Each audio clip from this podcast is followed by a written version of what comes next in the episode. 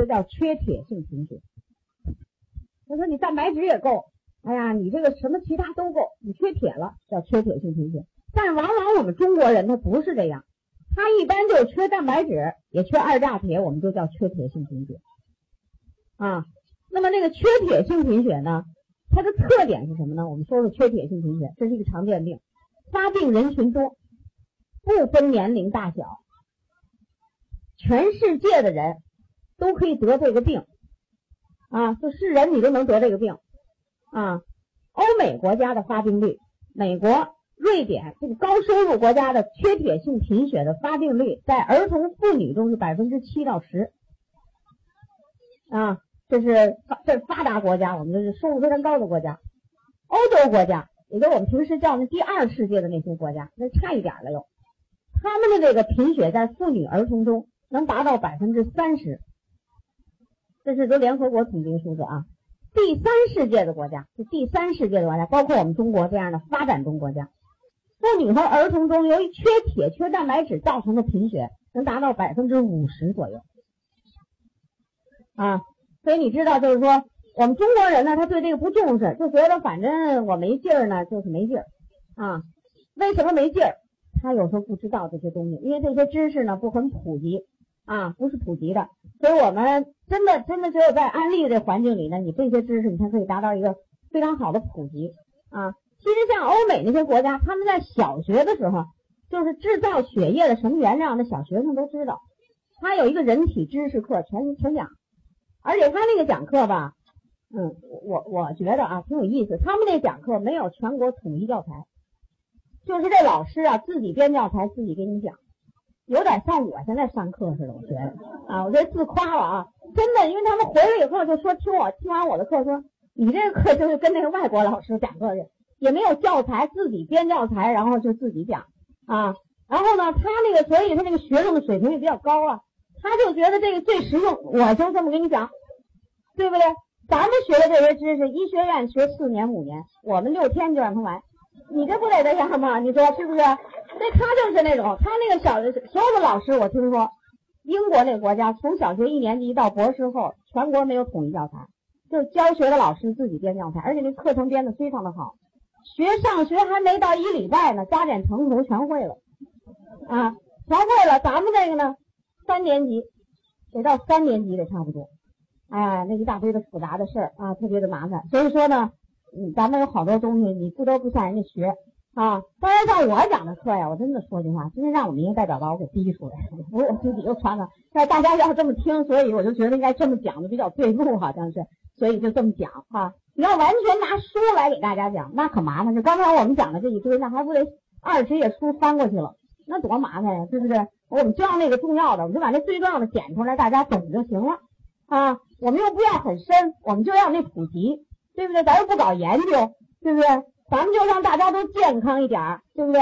营养好一点，所以我们就要这种普及性的东西就可以啊。那你像刚才我们说的这个，制造血的原料有这么多，那就是研究人员研究出来，对不对？人家搞研究，人家把那血一滴拿出来，放点什么你就长得快，放点什么你就生得快啊。缺了锌了你就不长了，缺了 B 二了你又没有，又少了好多啊。最后知道了啊，生血需要这么多，那我们呢就把这他们研究好拿出来，咱们一说就行了嘛。对不对？说完了呢，大家就知道了。碰见这样的人，你就知道哦，这是一种科学研究啊。这种东西啊，真的也可以叫做放之四海皆准的一种科学知识。你到哪儿都是这样啊，你到哪儿都这样。只要你知道了，全世界都是这研究结果。反正这个东西也不是咱中国研究出来的，咱们都是根据先进的国家出来，然后我们这么拿来用的啊，比较省事儿这是啊。这就叫缺铁性贫血，发病率高。特点是什么呢？就是它的血细胞体积变小。就现在我们看到的这个血细胞，你看那一个个胀胀大大的。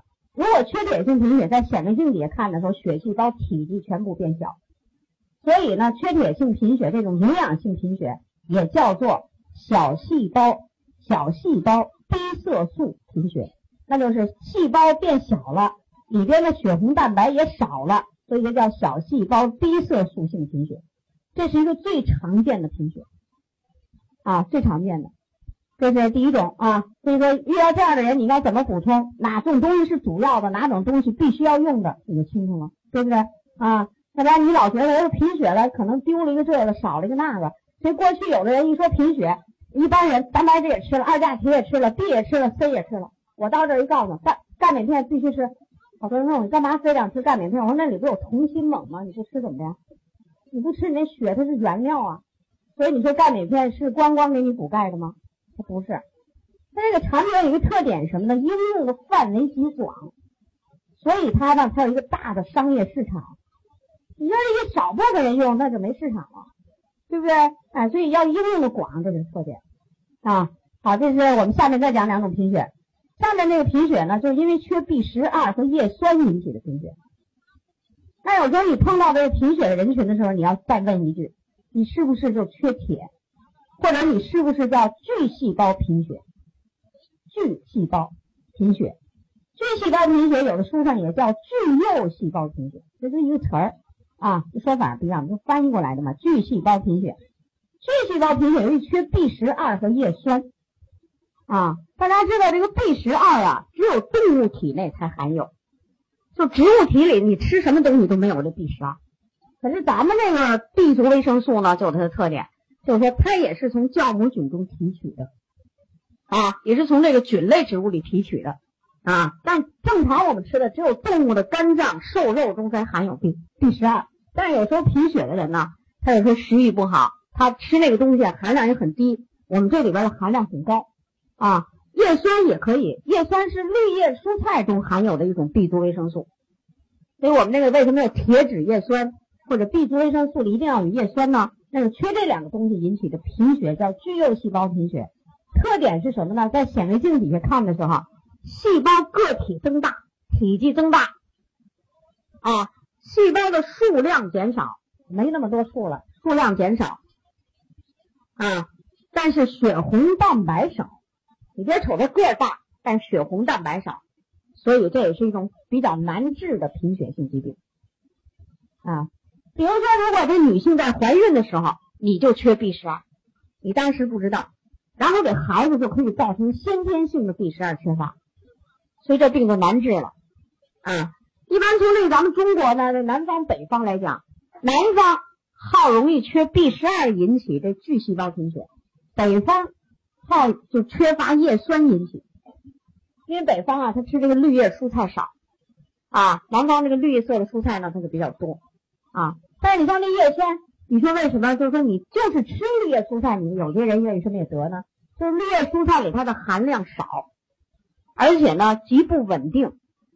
绿叶蔬菜里的叶酸一般高温加工以后被破坏百分之八十到九十，比如你吃的那个菠菜呀、油菜呀、这些绿叶芹菜呀、韭菜呀，你只要高温加工，它就破坏百分之八十到九十。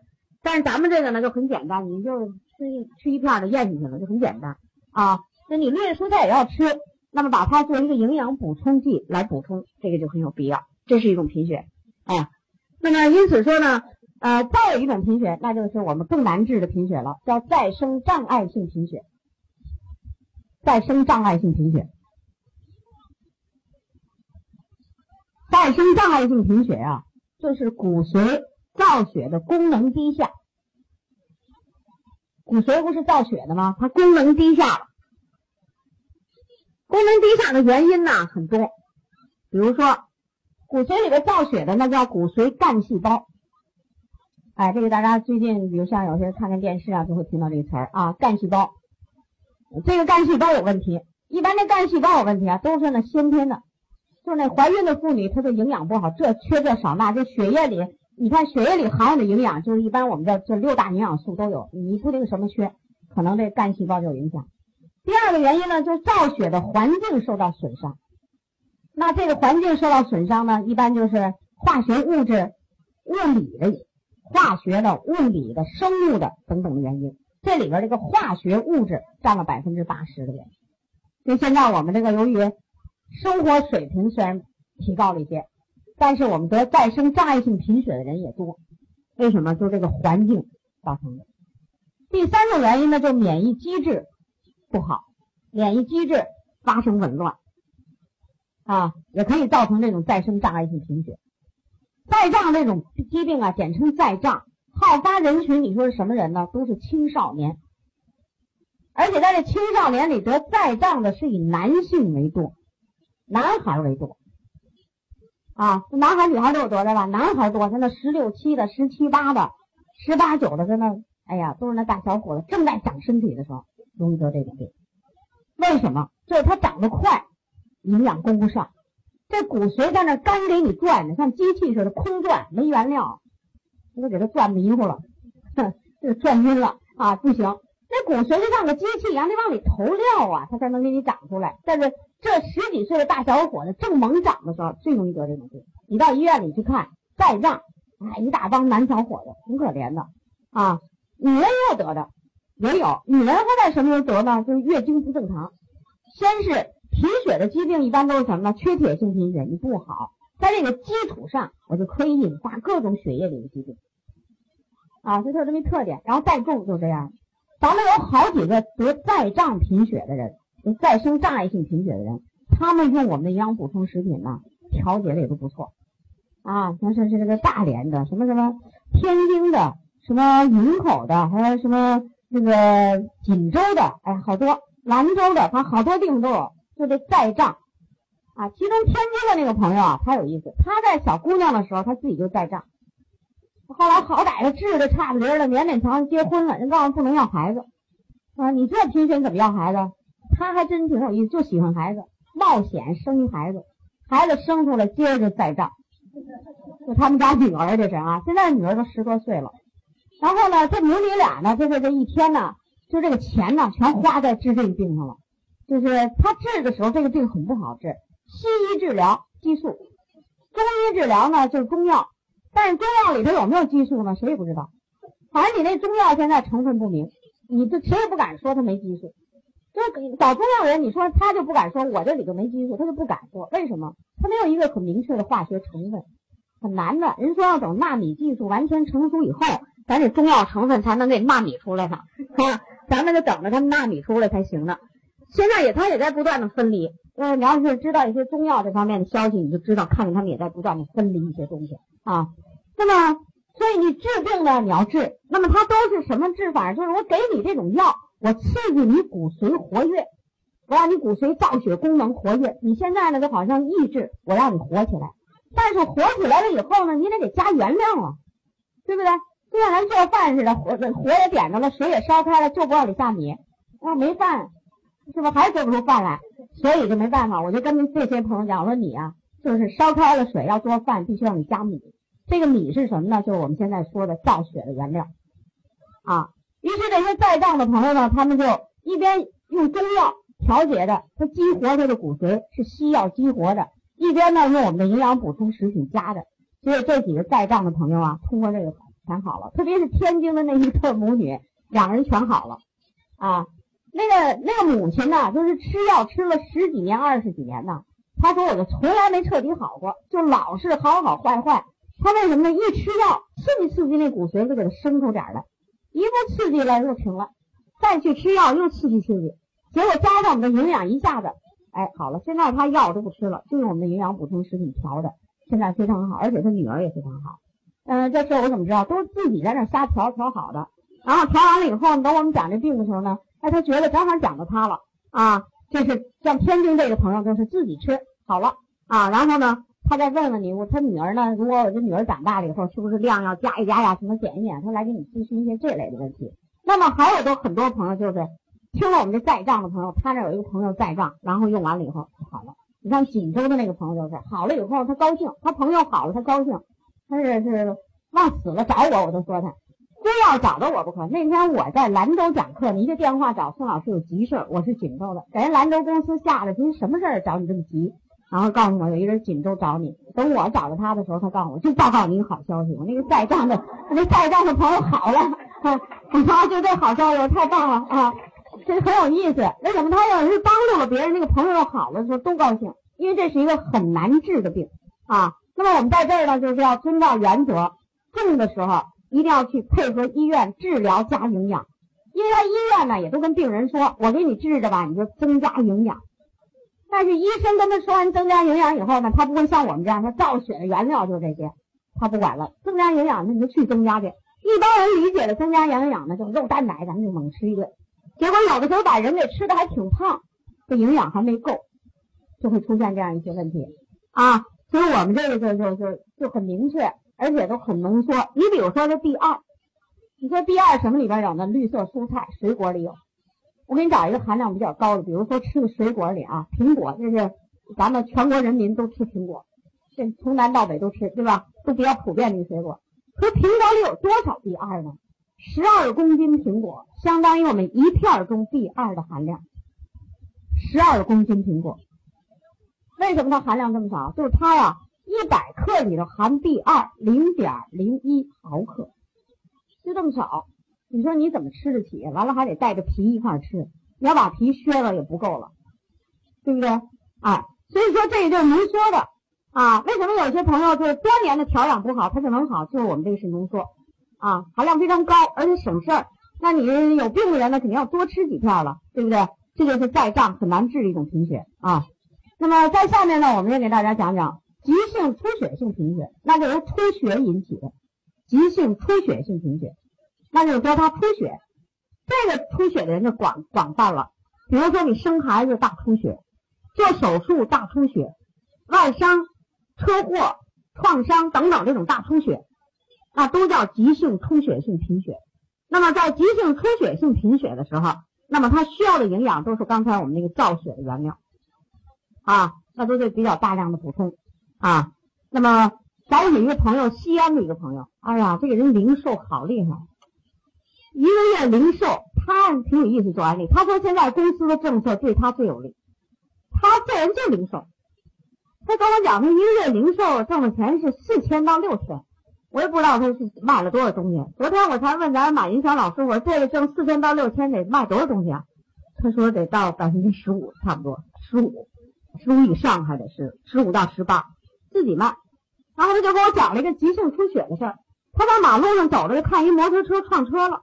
这人就哗啦躺地上出一大片血，啊，他那小挎包里头呢就装着这一堆这什么吃的这些片片，然后他一看这人晕了怎么办呢？他挺他也挺有意思，他那人挺好玩的，他就跟那人说，他说你看你都撞了，我赶紧帮你送你上医院。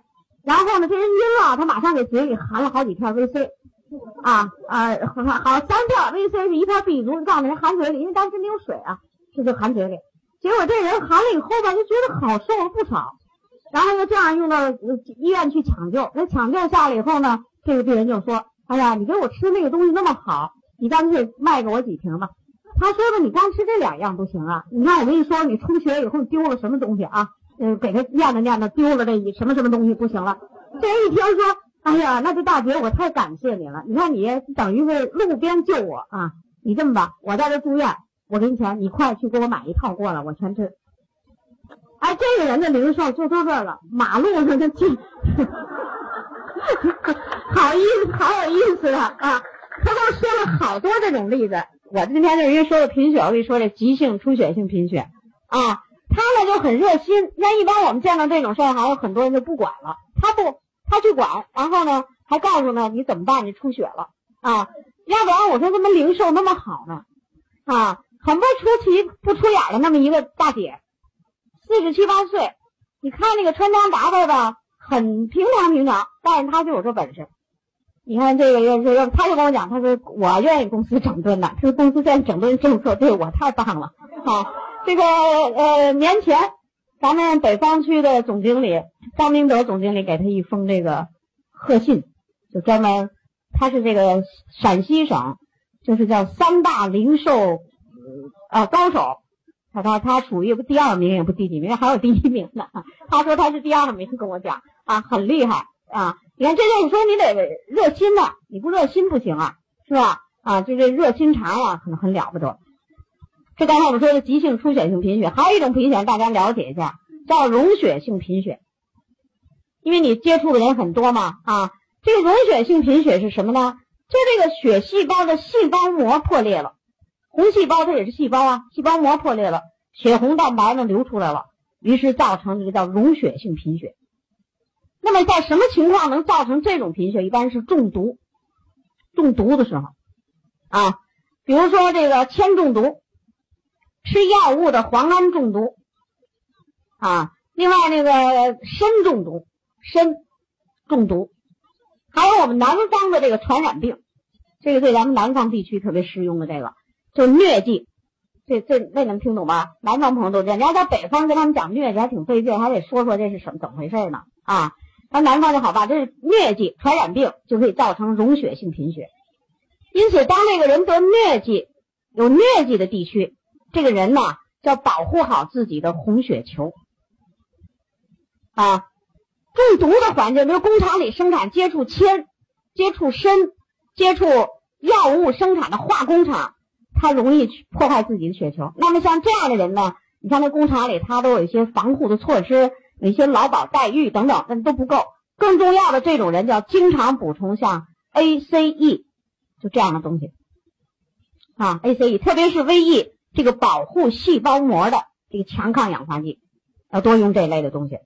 这样的人呢，还要告诉他，就是说，在这种中毒的环境里，更要注意补充那种必需脂肪酸，因为这细胞膜上就是这种必需脂肪酸，啊，所以你不要等到中毒让它去溶血，而是什么呢？保护起来，平时就注意保护。那么你虽然在这种环境里生活，那有时候呢是有的是为了为了生活不不得已的事儿，有些都是是吧？那就可以，所以这个大家应该了解一些啊，呃，多吃像这样的人预防的时候多吃点 VE。呃，注意像什么欧米伽三、欧米伽六这种必需脂肪酸，要注意加强这方面的营养啊。如果条件好一点的呢，加上点蛋白质，因为细胞膜上都有这个蛋白质的这这种特殊蛋白质，加上那么对这个预防非常有好处。溶血性贫血啊，大家虽然有的没见过这病人，但是大家都知道，你像那个《水浒传》里那武大郎就是这么死的，他就中毒溶血性贫血，然后身上青一块紫一块的就这死了，就这种。知道吧？生活中啊，这样的事其实挺多的，只不过就是你要知道这个知识了。你比如说，有的那大工厂里的就铅特别多，像那样的人，你要特别注意保护自己的血球。你像那维 E，你你最简单的吧，你每天都吃点维 E 吧，就有好处啊。这是溶血性贫血。最后呢，我们还有一种贫血，有一种贫血呢叫地中海贫血，这听过吗？听过哈，地中海贫血。地中海贫血是一种遗传疾病。他这个遗传的时候啊，出了点问题，基因有些问题，所以他呢，这个血红蛋白啊，他造不出来了。啊，我们制造血红蛋白的这个蛋白，具体说的血红蛋白里蛋白就两种蛋白啊，一个叫它都叫猪蛋白，就那宝猪猪猪啊，宝贝里面那猪猪猪蛋白，它呢有一个叫阿尔法猪蛋白、贝塔猪蛋白，这种人呢，遗传的时候这两个猪蛋白全少。制造不出来，啊，你就甭管他了，那地中海贫血就行了。这样的人从幼年的时候开始就要定期的接受输血，才能活下去。他没别的办法，人是基因的病，就输血，啊。但是补充营养呢，对他大有好处。补充营养的时候，这个病很特殊，铁剂不能用，就是这铁脂叶酸，铁不能给这样人用。你记住这点就行了，啊。咱们有一个朋友呢，我为什么要讲这个贫血？咱有一个朋友啊，他就有他自己有个朋友，就是地中海贫血。得这贫血，他一想呢，我们讲过这贫血的病，他就呼啦给这东西全给这地中海的贫血人吃上了。然后吃完了以后呢，好歹这病人还比较明白，百病成医嘛。他说这铁我不应该吃啊。那个咱们这朋友说不对呀，这贫血都应该这样。就问我，我说这地中海贫血，就这地中海贫血不能吃。我们中国人里有极少，但你这就没没准你真碰上一个，那你这原则要掌握清楚。为什么呢？铁呀，就是说这个红血球它有寿命，一百二十天就是寿命，它衰老死亡了，别的东西你在人体里它给你就是说清除了，可是铁能被人体再利用。哎，这种人呢，他不靠输血活着吗？他那细胞的寿命很短啊，死了以后，然后呢里边的铁再再用，它里边的铁太多了。他每次输血的时候呢，都要打一种药，把这多余的铁给它清除出去。所以你再给他补铁，那不就多了吗？对不对？所以这种人就是其他营养都可以用，唯独铁剂不要用。啊，这就是我们刚才由于这个讲那个红细胞贫血，就给大家讲这么多各种各样的贫血，几乎我们全部都就差不多的常见的都给他讲，给他点一遍啊，注意的事项你知道行了。红细胞的寿命大家应该记住是一百二十天，这是它的寿命。其实我们人呢很少能达到一百二十天这红细胞寿命，为什么？都是营养不好。你要营养好了，红细胞的寿命这个好啊，它能真的能活到一百天以上，那么你这个体质就比较好，体质就比较好。死亡的红细胞、衰老的红细胞呢，就要被这个在肝脾中被破坏，肝脾中破坏。所以你知道，肝脾中破坏了红细胞以后，这肝脾里头一定储藏着一些铁，它是储铁的机关。